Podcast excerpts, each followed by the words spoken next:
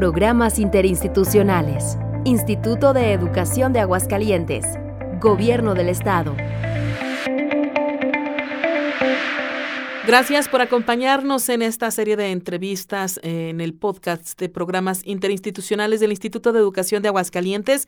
Yo soy Alejandra Quesada Álvarez, los saludo con muchísimo gusto y tengo en el estudio a José Luis Pacheco Marchán. Él viene del grupo Cromosoma Arte Escénico y viene a platicar de un, uh, programa que personalmente nunca lo había escuchado, había escuchado de los cuentacuentos eh, y nada más, bueno, en, en cuanto al relato de algún cuento, pero en esta ocasión no es cuentacuentos, o sea, no es una lectura en sí, no es una, una actuación eh, a través de una locución, vaya. Eh, este programa se titula Te bailo un cuento. José Luis, ¿cómo estás? Muy bien, gracias por la invitación. A ver, platícame, Te bailo un cuento, ¿cómo lo vas a bailar? Un performance o cómo es? Es una adaptación de cuatro cuentos, uno de Oscar Wilde, El gigante egoísta, otros dos eh, de Sopo, que son La serpiente y las luciérnagas, y La liebre y la tortuga. Y rematamos con Los hermanos Grimm, que es Caperucita. Son cuentos que queremos que los valores intrínsecos como la resiliencia, la voluntad, el, pues, la empatía sean partes de ello. Es danza y teatro. A partir de la danza y teatro formamos estos cuentos. Hay poco texto y mucha danza, eh, especialmente para niños de todas las edades, niños y niñas. Y eh, estamos, pues, ahora sí que ansiosos ya de comenzar en los interinstitucionales, ya por primera vez.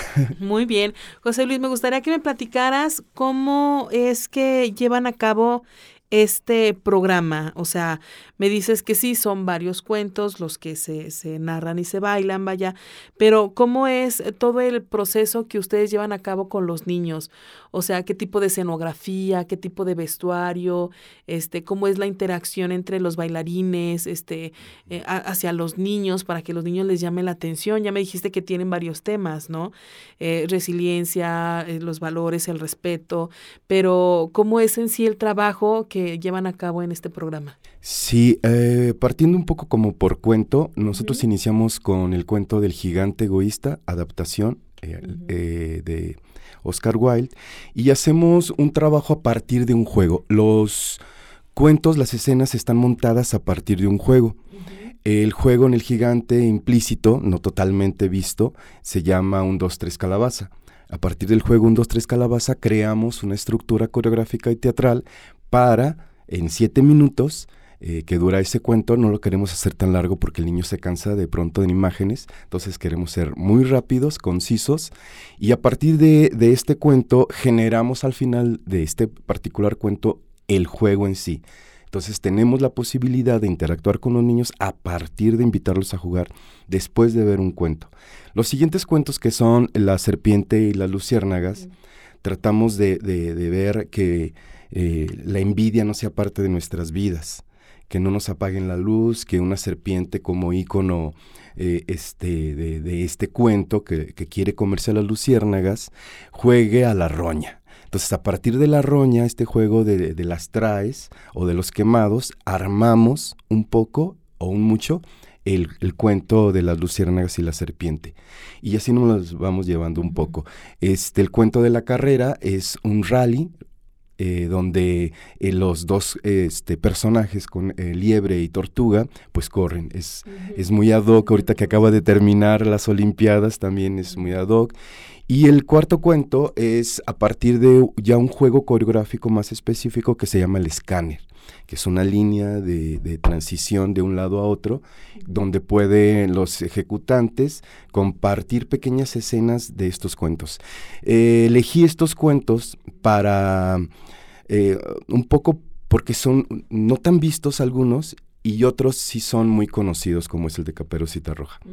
Y a partir de todos estos cuentos son 30 minutos, más o menos entre 30 a 40 minutos, depende de, la interacción con los niños, que estamos otorgando esta obra de danza y teatro, Te bailo un cuento. Y me imagino que también hay sonidos y música y todo, ¿no? Tenemos eh, afortunadamente la compañía musical como otro personaje de... Eh, ah, pues no son muy conocidos, pero eh, un grupo que se llama eh, Groups Group, eh, que son, creo que son alemanes, uh que es la de Green Horner, que es, es, una música también, este, pues que se conoció mucho cuando estaba la, la, serie de... de estas, el avispón verde, no sé ah, si la recuerdan, quizás los de mi edad puedan que sí. Y bueno, también tenemos Vivaldi. Vivaldi nos acompaña, nos acompaña Korsakov, que es el original de, Green Hornet, y nos acompaña Blastport Group, que son eh, es música este funk y música este un poco adaptada para, para el baile afro. Eh, ¿Qué anécdotas puedes compartirnos que hayan tenido con los niños? ¿Cómo se han mostrado? ¿Cómo se, se, se expresan ellos al verlos? son eh, demasiado participativos y entienden rápido la anécdota del cuento. Tan solo en el primer cuento es un zanquero que es de gigante y los demás compañeros ejecutantes y compañeras son niños. Entonces rápidamente ligan con el niño o la niña y saben que, la persona en el Zancos es un gigante egoísta, que es, que es un poco osco, que es enojón. Entonces hay luego, luego ya una acción de decir, no, no seas así, con cuidado, feo. Entonces ya hay una, hay una participación de que no les agrada una persona que sea egoísta y enojona. Mm. Y eso da con, eh, rápidamente un, una... Este, eh, participación con nosotros para poder después de ese cuento hacer el juego de un 2, 3 te caché. No sé si tú lo hayas jugado alguna vez, tú te pones de espaldas y los demás compañeros que van a participar van a avanzar hacia ti, tú dirás un, dos, tres calabaza, te volteas y la persona que esté moviéndose es descalificada y se va y reinicia nuevamente. No sé si sepa ese juego. Mm, no, habría que jugarlo. Habrá que jugarlo. Yo me, yo me acuerdo calabaceado, pero nada que ver con lo que me estás describiendo. sí. Y eh, pues anécdotas ha sido de participación, ha sido de también un poco de susto con la serpiente, porque tenemos un muñeco enorme que es una serpiente y los bebés, muy bebés, este, sí se asustan un poquito. La ejecutante, que es una niña, bueno, una señorita, este, es muy dura eh, y es muy sabia, entonces limita sus movimientos para que solo sea el juguete. Pero cuando los niños no tienen ningún problema, entra entre el público, se asustan entre comillas, gritan y todo con seguridad. Eso de entrar al público no es tanto, es solo una vueltecita, porque no nos da oportunidad por el momento de tener esa intervención. Más interacción con los niños. interacción. Este, me imagino que hay momentos eh, de, en la obra en que, bueno, se te enfrenta el protagónico con el antagónico y los niños están tan emocionados que gritan y advierten al protagónico que ya lo van a atacar y eso, ¿no? Sí, mucho se da con Caperucita. Ah, sí. Mucho porque el lobo. Caperucita llega el lobo, el lobo. Sí, mucho hay en ese, en ese juego con Caperucita y el lobo, y claro, y es, creo que es uno de los cuentos más participados, más narrados, más este, escritos o, reescritos y adaptados en la literatura. Este trabajo de Te un cuento ya estuvo en virtual, pero afortunadamente estamos ya en presencial. Ah, Entonces, eh, sí generamos un, un, trabajo especialmente para niños. no, lo pueden ver en las redes porque este, el, Instituto Cultural de Aguascalientes nos lo eh, pidió y estuvimos en la 52, 52 Feria del Libro para niños y niñas. Entonces ahí abrimos este canal. Yo tengo una compañía que se llama Cromosoma, que aparte nos dedicamos a otros productos, pero teníamos muchísimas ganas después de, de, de este, de esta pandemia este, ya generar algo para los niños y niñas. y, y, se gesta Te bailo un cuento. Y ha sido sorprendente. Vamos a estar próximamente en, en aquí en el jardín de eh, la ex estación del ferrocarril. Y vamos a ver también cómo nos va, que es otros, son otros públicos. Claro. Y, y ver... ahorita que está abierto ya. Ya que está abierto. Sí, entonces en ese sentido, pues estamos muy contentos porque ha habido oh, solo pequeños llantos de algunos niños en esas anécdotas. Ha habido señoras. Pero me imagino que es porque están muy chiquitos. Sí, yo creo que sí es por eso. Y señoras que, que, que, sueltan algunos textos así de, sí, es malo, sí, corretealo. Ay, que, fíjate qué bien que hasta los adultos los interactúan con ustedes. Mucho. El gigante egoístas va directamente cuasi a los adultos, porque el, actor que hace este personaje, pues de pronto ve entre el público al papá cansado, la mamá cansada, pero que lleva al niño, entonces de pronto también le digo, ¿estás enojado? Ah, eres de los míos, así. Entonces hay muchas cosas de decir, ay, alguien ya me está compartiendo de que tenemos casi la misma energía. También ha habido, este, el trabajo va para todos los niños de todas las edades, niños y niñas, llámese 80 a, a 7 años en adelante. Y el personaje también de la abuelita rescata mucho a, ese, a, ese, a ese trabajo con los adultos. Eh, la abuelita de Caperucita busca a quien le ayude a hacer las tortillas, quien le traiga leña, se enamora de los muchachos. Entonces hay una interacción familiar completa con Te Bailo un Cuento. Ahora en los interinstitucionales tendremos más el acercamiento con las niñas y niños. Claro. Pero estamos preparados para recibir a toda la familia. Oye, José Luis, me imagino que, bueno, antes de la pandemia, todas las obras que ustedes presentaban, pues era para la, escuela completa.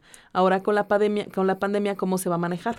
¿Por grupos? Eh, por grupos depende ya de, de las, este, mm, la situación de cada escuela. Se maneja por grupos o este, eh, con distancia varios grupos. Mm, estamos preparados para recibir, eh, bueno, es mi primera vez de trabajar en, en, este programa. Estamos preparados para recibir más 200 personas, pero creemos que ahora van a ser un poco selectivos, grupos, y hoy espero que sean más de dos grupos. Muy bien. Eh, hace rato hablabas de redes sociales. ¿Me puedes mencionar tus redes sociales, por favor? Claro que sí. En Facebook como Luis Marchán, eh, mi teléfono en WhatsApp 449-185-7108. En YouTube estamos como Cromosoma Artescénico, ahí pueden ver el video de Te Bailo un Cuento y mucho más de nuestro trabajo que estamos realizando. Y en Instagram estoy como Luis Cromosoma. Luis Cromosoma. Sí, en Instagram. Luis Cromosoma en Instagram, Luis Marchán en Facebook en YouTube los encuentran como Grupo Cromosoma Arte Escénico. Y nos puedes repetir el número telefónico para los maestros que nos están escuchando, las maestras y los maestros que nos están escuchando, puedan tener contacto directo contigo. Claro que sí, 449-185-7108. Voy a repetir el número telefónico para aquellos que estén interesados en tener contacto directo con Luis Pacheco Marchán de Grupo Cromosoma Arte Escénico. Es 449-185-7108. 08. Este es el número en el que ustedes pueden llamar y con mucho gusto José Luis Pacheco Marchán les contestará. Recuerden, a él lo encuentran en Facebook, Luis Marchán, Instagram, Luis Cromosoma y en YouTube está la página o el canal Grupo Cromosoma arte escénico.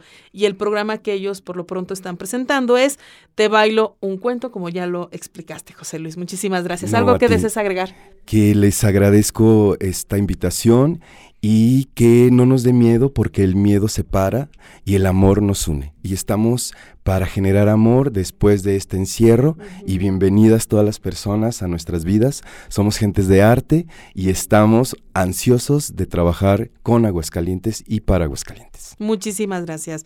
Y muchísimas gracias a todos ustedes que se dieron estos minutos para escuchar esta entrevista con José Luis Pacheco.